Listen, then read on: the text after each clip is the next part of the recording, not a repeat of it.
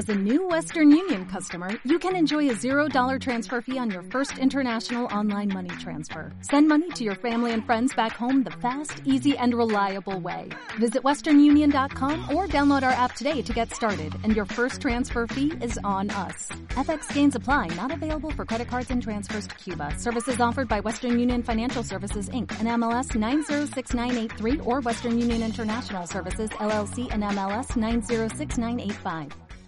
Bienvenidos a TITCAS, una iniciativa de Epitec, la Escuela Superior de Referencia en el ámbito de las tecnologías de la información y la informática, donde hoy además tendremos ocasión de descubrir PayMeFi, una startup convertida en caso de éxito y que nace en momentos difíciles. Hoy demostraremos con la historia de nuestro invitado cómo en aquellos eh, peores momentos surgen las mejores oportunidades. El caso de PayMeFi, créenme que la historia es brutal. Antes eh, saludamos a Xavier Núñez, que es director de Epitec en España. ¿Cómo estás, Xavier? Bienvenido. Hola, ¿qué tal? Buenos días a todos. Tenemos aquí Kim Zurano. ¿Cómo estás? CEO y co-founder de PayMeFi, bienvenido. Muy bien, eh, gracias por invitarme. Estábamos a punto de empezar y dice, ¿cómo te va todo, Kim? Y mira, pues no paramos, no paramos, ¿no? Decíamos, ¿no? Que detrás de PayMeFi hay una historia que obviamente es digna de contar, que ya has tenido y habéis tenido todo vuestro equipo eh, ocasión de contar en, muchos medios de, comunicación, pero creo que es interesante que de alguna forma también resumamos este, este fantástico caso de, éxito del que, el que parece, pues, eh, no, falta, no falta el trabajo. Así que, Xavier, antes de entrar con Kim en materia, oye, ¿por qué crees que es interesante antes también comentamos algunos detalles del por qué es interesante que hoy nos acompañe Kim Zurano. Bueno, eh, básicamente, eh, como en otros casos, otros podcasts que hemos, que hemos estado haciendo, eh, es un caso muy, muy, muy evidente de una innovación sobre un asunto que aparentemente tiene una lógica, que incluso es raro que antes no se haya desarrollado. Han sido los primeros que, han, hecho o han materializado esta propuesta. Y sobre todo lo que decías tú hace un momento, Edo, eh, momentos a lo mejor no obvios o no fáciles, pues como una pequeña empresa desarrolla el proyecto y es capaz de alguna manera pues de, aglutinar una serie de, demandas y de clientes y bueno, creo que es mejor que nos lo explique Kim directamente. Claro, desde luego. PayMeFi es, aquel ejemplo que eh, ante situaciones, bueno, tan eh, de forma extraordinarias en el sentido negativo como nos, nos, ha tocado vivir durante estos dos años, arrojan luz a la esperanza de que obviamente en estos momentos difíciles se generan grandes oportunidades. Y además de estos servicios, en el detalle que tú apuntabas, de eh, ideas que parece mentira que no se hayan llevado a cabo antes. A, ver, no sé si nos acercamos a lo que sería la definición de, de PayMeFi, Kim, evidentemente eh, no sé si estamos siendo acertados o, no, tú que lo has vivido en tus propias carnes. Bueno, sí, eh, comparto mucho la idea de esto, cómo es que no se ha hecho antes o, cómo es que seguía siendo tan tradicional eh, la manera de hacerlo. Nosotros básicamente lo que hacemos es ayudamos a automatizar y optimizar los ciclos de cobro y de recobro ah, mediante el envío de notificaciones digitales con un enlace de pago, un Paylink, uh, y utilizamos las tecnologías para mejorar las estrategias de, notificación mediante el Machine Learning, como bien se hacen hace mucho tiempo en el marketing, pues creo que el, gran resumen es aplicamos estrategias de marketing al, ciclo de cobro y de recobro. nace la idea nace la idea de un proyecto previo, es muy divertido de, cómo es que hemos empezado a hacer esto, porque lo que estábamos haciendo era cobros en los centros educativos y nos encontramos con el, bueno, cuando haces cobro, luego qué pasa cuando te pagan y alargábamos solamente el ciclo. Y nos encontramos que podíamos aplicar esto mismo que hacíamos en los centros educativos en las compañías y que era un sector muy poco digital o muy tradicional y encontramos ahí la oportunidad. Eh, el hecho de que luego llegara un COVID y la crisis y, demás, os, adelanto que yo no lo había previsto para nada, pero, pero me lo encontré y, sí, en, realidad ha sido ahí donde hemos encontrado ese nicho de mercado donde poder escalarlo y, hoy sí está siendo, eh, estamos teniendo mucho trabajo. Exacto, aparte, como decíamos, el camino del emprendedor, ese, ese camino de evolución donde una idea pasa de ser eh, una cosa a otra total y absolutamente eh, diferente. De alguna forma has contado eh, cómo consiste un poco el vuestro servicio, qué es exactamente lo que ofrecéis, has dado también conceptos como Machine Learning, que también están un poquito a la orden del día, que muchos nos llenamos la boca sin saber exactamente qué es. Así que luego también tendremos ocasión también de, dar algunos detalles respecto a vuestro uso de todo este tipo de, de, de tecnología y, procesos, ¿no? Pero a nivel de emprendimiento, eh, un poco las startups surgen, ¿no? Porque detectan estas necesidades de, un mercado en concreto, incluso hacer evolucionar, como tú contabas ahora, servicios recurrentes, ¿no? Que se adapten, pues, hombre, como es muy lógico, a un usuario en, constante eh, evolución, ¿no? usáis los SMS, que eso a mí me ha dejado eh, totalmente patidifuso, ¿no? Porque al final vivimos también en la era tecnológica que parece que aquí ya solo nos comunicamos por WhatsApp o por mail, pero sin duda no sabíamos cómo olvidado del que parece ser un canal de comunicación muy efectivo. Y lo es. Es decir, justamente como usamos masivamente el email, hay muchísimos filtros de spam y que, no, no sé cuántos emails recibimos, es, es, loquísimo. Entonces, eh, usamos el omnicanal, es decir, enviamos los emails, pero el SMS es muchas veces ese canal donde puedes entrar, como nadie lo usa, cuando te llega uno lo miras y... Es como algo extraordinario, ¿no? O excepcional. Oye, mira, ¿qué ha pasado? Me acaba de llegar un SMS. Me, había olvidado que tenía un SMS en el móvil. Correcto. Eh, eh, eh, y entonces, en la combinación de estrategias funciona muy bien. Es decir, tú envías el email, consigues que te lo lean, pero no hacen una acción. Entonces, ese SMS es el recordatorio de ese email y lo utilizamos como trigger muchas veces. El SMS convierte muchísimo porque es ese recordatorio que sí que entro, que, te, lo miras en ese momento y ahí haces la acción. Es decir, no es el canal, es el canal, es un canal que convierte muy bien, pero porque va en combinación con los otros. Eh, y de hecho, WhatsApp todos pensamos que va a ser una pasada, pero tiene un montón de problemas también. Eh, al ser servidor de Estados Unidos, las compañías las grandes compañías por la GDPR tienen problemas. Por eso estamos utilizando mucho el SMS, que, es, que es el que, el, el que entras siempre. Es decir, hay pocos filtros de SMS ahora mismo. Ahora hemos puesto todos los detalles un poquito encima de la mesa. Ahora, mediante un ejemplo, mediante un procedimiento básico, es decir, eh, existe, ahora voy a hablar quizá un poquito de más, ¿eh? tú corrígeme, Kim, una compañía que en este caso os pide a vosotros que os ayude en, el eh, proceso de recuperar o de, cobrar estos impagos, ¿no? Exactamente cómo funciona, cómo contactan con vosotros y entonces qué maquinaria se enciende en PayMeFi que contacta con, con este deudor y le llegan, pues como decíamos, ¿no? estos SMS de recordatorio, estos emails informativos, exactamente con, algún ejemplo básico. Básicamente, si, si, lo ponemos en collections, es um, una telco una utility, uh, tiene gran volumen de clientes, de cobro de ticket bajo normalmente, así que es muy difícil tener un call center muy grande para recuperar estos tickets bajos. Entonces, um, nos contactan Básicamente nos explican cuál es su ciclo. Lo que permite Pemify es adaptarnos a tu ciclo eh, de cobro y cómo tú tienes programado cada una de, de esas estrategias. Eh, esa estrategia la convertimos en una, en una línea del tiempo con diferente flujo comunicativo. Ahí ponemos la parte más marketingiana de cuál es la, la, mejor manera de llegar a cada tipo de usuario. Y por ahí es por donde Machine Learning tiene mucho, mucho que ver de aprender cuáles son los segmentos de clientes, cuáles son sus canales preferidos, eh, cómo interaccionan contigo, cuáles son sus journeys y cómo, cómo, de esta manera consigo acercarme mejor al usuario. Y principalmente generamos lo que los clientes le llaman el self-cure o, la autocura, que no necesito que pasen por un agente que, nos que, que, que, ayude a esta persona a pagar lo que debía o cualquiera de, de las cosas. Así que me gusta explicar que ayudamos a la empresa, pero ayudamos al usuario. Se lo hacemos muy simple, es decir, al usuario le ayudamos en que en dos clics se ha podido autosolucionar el problema o incluso a una cosa que va a ser muy necesaria a partir de ahora es a fraccionar, a, flexibilizar ese pago que cuando tienes un momento de apuro y, y hay muchísima gente en este momento, que le sea simple poder hacer esa flexibilidad. Claro, como decíamos, una, una startup que toca, yo creo que eh, el cielo toca la estrella después de una situación, eh, pues eso, eh, extraña la generada por el coronavirus. Allí notáis un crecimiento muy amplio. También entiendo que por alguna manera generada por esta crisis en la sociedad que también debe haber generado muchos impagos.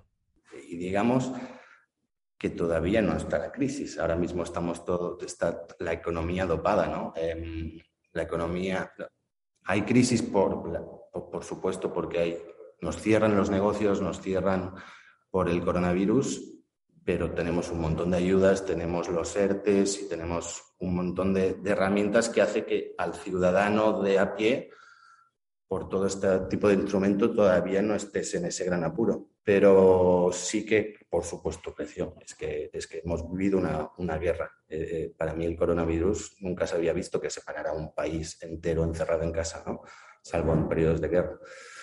Eh, y, por lo que te digo, todavía no ha llegado. O sea, lo que vemos es que potencialmente hay muchísimo por llegar cuando nos vayamos normalizando un poco todos. A ver si en realidad hacemos una V o, o una W, ya veremos cuál es el modelo que termina pasando.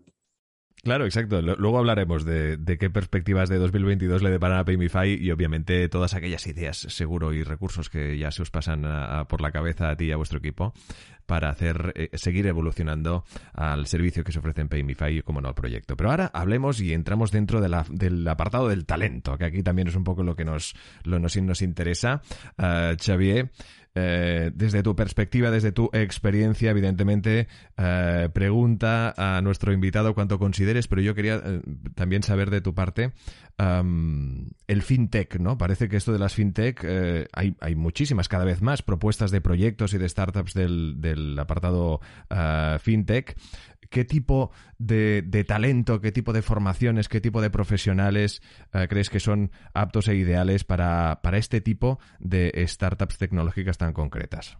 Primero de todo, estamos hablando eh, de, como Paymify, eh, empresas pequeñas, con lo cual imagino que requieren un nivel de, como te diría, de flexibilidad ¿no? y una actitud hiperproactiva. Si lo comparamos con empresas muy establecidas, donde ya están de alguna manera todas las cosas muy organizadas, entonces, eh, nosotros siempre trabajamos mucho los, aspectos relacionados con lo que son las competencias transversales, ¿no? los soft skills, la capacidad de adaptarse a nuevos proyectos, nuevos contextos, de mucha proactividad. El tema comunicación también, las organizaciones pequeñas implica que los diferentes miembros, de, dependiendo del departamento o, del área en la que trabajen, pues sean capaces de, de, comunicar y transversalmente, ¿no? Entonces, creo que en ese sentido, empresas como Paypify está muy en la línea de lo que también a nuestros alumnos les, les interesa, ¿no? Estos entornos así, pues más dinámicos, cambiantes, con muchos desafíos, al margen de los conocimientos técnicos, ¿no? En el sentido de que si es una startup eh, con una componente técnica, pues todo lo que es desarrollo, programación, conocer los sistemas, las multiplataformas, eh, la parte de interacción con el usuario. Bueno, entiendo que son, son, son elementos importantes ¿no? el desarrollo de empresas como Benify. Y luego también, y esto es una pregunta también para aquí, ¿no? que creo que siempre explicamos a los alumnos, es que parece ser que por primera vez en la historia, ¿no? empresas pequeñas tienen que hacer el trabajo de las grandes, porque todos pensamos que los grandes bancos, las grandes telcos, las utilities, como tú decías, ellos tienen los medios y la capacidad para desarrollar estos proyectos ¿no? y estas y resolver estas necesidades. Y luego al final eh, son los pequeños que llegan ¿no? y, y, resuelven el problema y de una manera mucho más ágil, más, más rápida y más, más innovadora. ¿no? Y esto creo que es un desafío y es algo muy interesante porque esto da a entender que al final hay mucho trabajo por hacer y que hay proyectos que pueden empezar desde la base, eh, desde una pequeña empresa y luego pues llegar a en todos los ámbitos, ¿no? Entonces, eh, Kim, explícanos cómo es posible eso, ¿no? Que al final vosotros estéis trabajando para grandes empresas que a lo mejor deberían tener los medios, pero en cambio parece que no es el caso, ¿no? ¿Qué crees que os diferenciáis? Yo tuve esa misma pregunta cuando empezaba, cuando entrabas en una cuenta grande o un cliente de estos que dices, madre mía, pero si, si, los reconozco por la calle y los veo los logos por todos lados, ¿no? eh, me van a copiar, me van a, me van a coger y van a luego hacerme lo que hago yo. Yo creo que las oportunidades nacen de los nichos, es decir, lo que tengo muy claro que, o, como nos hemos conseguido desarrollar es las empresas grandes tienen muy claro cuál es su business model y saben cuál es su core business. Entonces, ya tradicionalmente estaba ocurriendo que hacían procesos de outsourcing para todo aquello que no forma parte de mi core. Si te metes en algo que es de su core, eres competencia suya. Entonces sí que ya estás peleando David contra Goliat. Pero en la medida en la que das solución a problemas que pueden ser colaterales para ellos, pero lo solucionas muy, muy bien, es decir, te especializas en solucionar muy bien un problema que puede ser común a, mucha, a muchos clientes, ahí es donde encontramos las startups, estos nichos. Es decir, yo, yo, tuve esa pregunta cuando entraba de, vale, eh, lo hacemos bien y hacemos cosas chulas, pero nos lo podrían llegar a copiar o no. y no nos está ocurriendo por eso, por, por, porque no, no, forma parte de su core business y, que podemos tener ese espacio. Eh, y, lo que, y la otra de, de, de, cuando encontramos la oportunidad es que con el mundo digital, a esta empresa más tradicional, o podríamos decir el sector collections o el sector financiero, también han estado cerrados mucho tiempo y ahora están abriendo puertas y por eso nacen tanta fintech, ¿no? Tanta fintech es porque se abren mucho nicho. Yo diría que el sector muy hot puede ser fintech y fintech con insurtech, es decir, estos dos sabiendo hablar bien entre ellos puede ser algo muy chulo eh, a cómo ver cómo cambian las cosas muy, muy, muy rápido. ¿Y cómo captáis el, talento en Paymify? y obviamente que esa es la buena, ¿verdad? ¿Y qué tipo de, perfiles necesitáis, perfiles necesitáis? Porque la verdad es que hacéis algo muy, muy concreto que también entiendo que, requiere, bueno, pues de mucha terminología, de muchos conceptos que tienen que ver con las finanzas. El talento es muy difícil. yo paso, yo vengo de, la escuela Carlos Blanco. Carlos es, sabe mucho, y yo recuerdo cuando estaba empezando y siempre hablaba del equipo, hablaba del equipo, hablaba del equipo, y cuando estás que sois tres, dices, bueno, mira, somos un super equipo. Eh, somos un super equipo. ¿Qué quieres que.? Cuando estás aquí es una cosa, cuando estás creciendo, conseguir talento es muy difícil, muy, muy, muy, muy difícil. Eh, cada vez que vas pasando fases, te das cuenta que en el escalado no depende de mí. Es decir, ahora mi socio es Guillem, no, Paymify no somos yo y Guillem, ni mucho menos. somos todo el equipo que tengo detrás y conseguirlos está siendo muy difícil. Hay un mercado loco, loco, porque ahora los, rockstars son los developers, los techies son los nuevos, los nuevos rockstars, porque con ese trabajo que hacen se pueden conseguir cosas muy grandes. Y creo que hay un problema y es que nacido de esto, de que podemos trabajar todos en remoto, Tú desde Barcelona puedes trabajar para todo el mundo y luego tienes que, hay mercados que tienen salarios muy dispares, así que los que consiguen grandes rondas pueden pagar grandes salarios y eso canibaliza a todo el mundo. Es decir, hoy cuando sales a, intentar fichar un tequi, tienes que tener un rango muy, muy, muy alto y hace que, hay más necesidad que gente disponible y eso genera inflación dentro del propio sector. ¿no? Entonces, conseguir ese talento joven que tiene muchas ganas, que, lo va a dar al 200% y conseguir ese, para mí es como conseguir un Messi, ¿no? Messi para el Barça, lo que ha sido Messi para el Barça es indescriptible y se formó en casa. Pues ese, ese es uno de los grandes retos cuando ya pasas fases, de conseguir a Messi, de tenerlo contento, de, de, ir quemando y, crezca contigo y es muy difícil de conseguir estas cosas. Está claro. Hombre, no tiene que ser fácil, esto Xavier lo sabe de, sobras, porque en Epitec pasan y pasan ah, alumnos y alumnas con un talento e, extraordinario. Es ver esa capacidad de ver que ahí hay un talento que con la experiencia de unirse a un proyecto, evidentemente, con una propuesta de valor muy potente, allí eh, obviamente crecerá en experiencia, crecerá, crecerá en, conocimiento y ah, evidentemente acabando siendo pues uno de esos perfiles que luego cuesta, cuesta que no se vaya a otro lado, ¿no, Xavier? Sí, efectivamente. Incluso nosotros a veces estamos sorprendidos, ¿no? Eh, yo ya que estoy un poco en otra generación, veo como nuestros alumnos eh, incluso nos explican, ¿no? El otro día teníamos una puertas abiertas el sábado y uno de los alumnos que estaba aquí eh, explicando pues, cosas de, la formación y de la escuela, pues decía un alumno de tercer curso que cada semana como mínimo le llega un contacto vía LinkedIn ofreciéndole sumarse a un proyecto, cuando todavía no han acabado ni los estudios. Están tercero, les queda todavía los dos años de máster y, eh, o sea, con todavía poca experiencia y demás. Entonces, eso significa que el mercado está muy, muy tenso. Es, muy buena noticia para ellos, ¿no? Porque al final, venga, a cabo del año les han llegado decenas y decenas de propuestas y ahí es donde ves que realmente es muy importante también saber atraer el talento, porque al final ellos van a escoger. Y entonces aquí hay otra paradoja, ¿no? Que es muy curiosa. Estamos en un momento que hablamos pues, del gran problema del paro, que el sector digital pues quita, va a quitar trabajo a mucha gente y que justamente el paro se ceba más en las personas jóvenes, pero hay un contexto o un entorno donde justamente estas personas jóvenes no han acabado ni los estudios y están en posición de poder escoger proyecto, ¿no? O sea que al final eh, es esta paradoja que decimos, ¿no? En un mundo digitalizado que va hacia la digitalización, pues al final, ¿no? Eh, contar con, con, esas personas, ¿no? Eh, capacitadas y con la motivación y los recursos necesarios, pues cada vez va siendo todavía incluso más importante que en otras épocas donde no estaban las máquinas por en medio. ¿no? no sé cómo lo ves tú, Kim, si, ¿cuál es tu experiencia en ese sentido? Sí, sí, sí.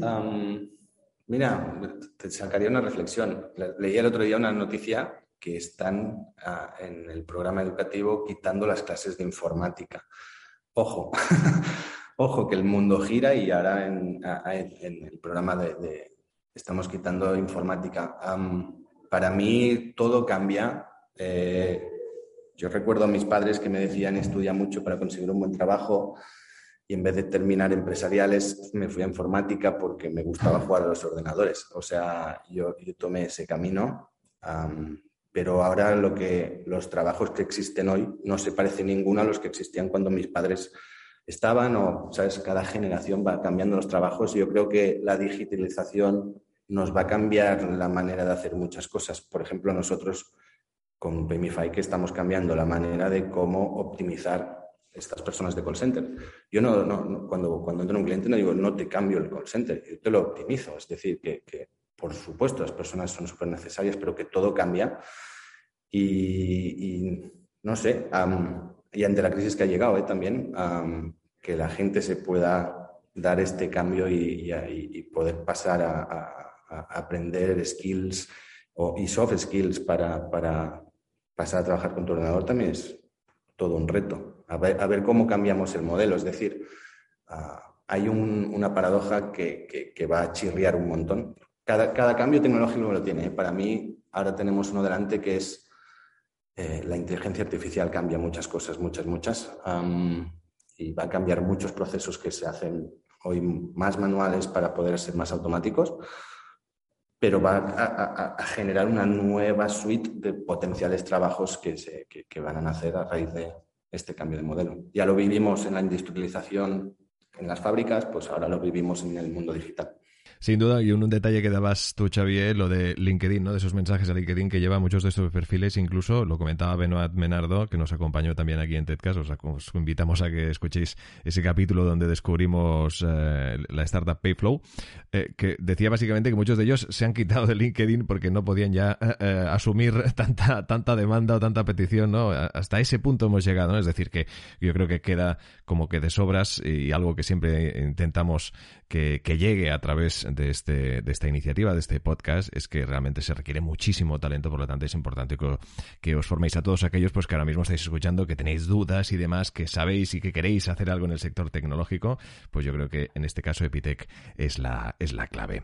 Eh, estamos llegando ya al tramo final de la, de la entrevista. Kim, ahora sí, antes de, de, dar fin a esta, a esta charla más que interesante, eh, consejos ya sé que es un clásico, pero bueno, desde tu experiencia, teniendo en cuenta cómo está creciendo uh, PayMeFi, cómo está resultando eh, una aventura loca, por decirlo de alguna forma, pero que está dando unos resultados fantásticos en todo este proceso en que pasan tantas cosas y que, bueno, la vida de un emprendedor está en cambio de, y adaptación constante.